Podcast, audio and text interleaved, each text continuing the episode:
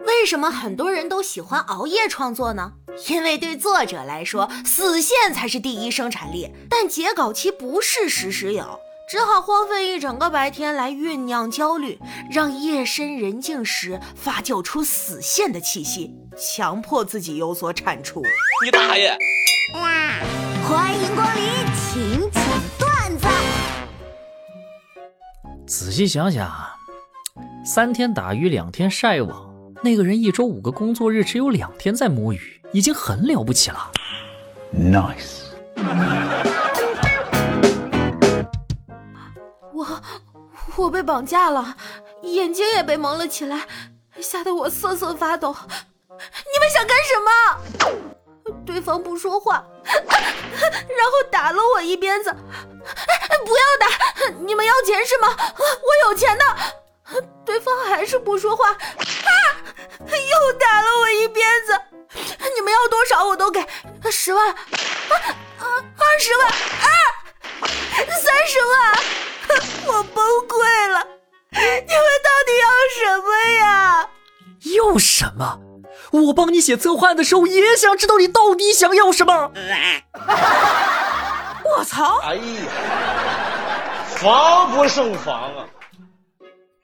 陪天河去取钱，他正在输密码呢，背后突然来了一个壮汉，死盯着他。我就觉得这事儿不对，于是我咳嗽了一声，冲天河使了个眼色。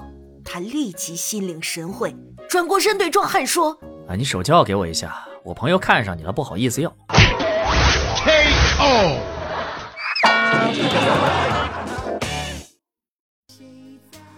这一天，许仙给白素贞买了一顶帽子，白素贞戴上之后，觉得头特别重。官人，为何这帽子如此之重？啊，因为我给娘子买的是鸭舌帽啊。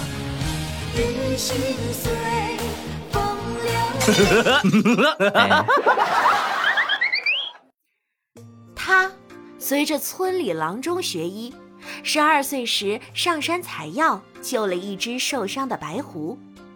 若干年之后，郎中去世了，白狐成精前来报恩。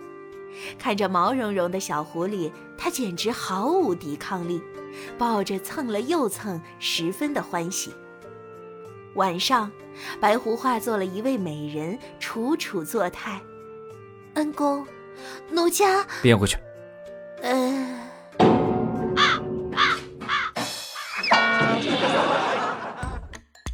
随着年纪的增长，我就越来越能跟童话故事里的邪恶女巫共情了。她们避开人烟，搬入森林中独自生活，然后有人过来打扰她们，她们就会想杀掉那些人。我太难了。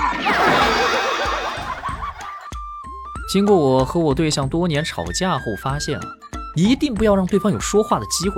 一旦女人说起话来，无论你是对是错，逻辑多么缜密，都会被他的妙语连珠一击毙命。除非你拿出三千块钱放到他面前，不然一切免谈。具体金额根据吵架大小上下波动。支付宝到账一百万元。走在街上，看见一个独自走着的帅哥，马上过去搂住他的手臂。我悄悄地对惊讶的他说：“帮我个忙好吗？别回头，我前男友跟他女朋友在后面，你能不能扮成我男朋友一下呃，好，？”走了一段路之后，我呼了一口气，放开他的手，接着就是水到渠成的。哎呀，刚刚多谢你了，要不我请你吃个饭吧？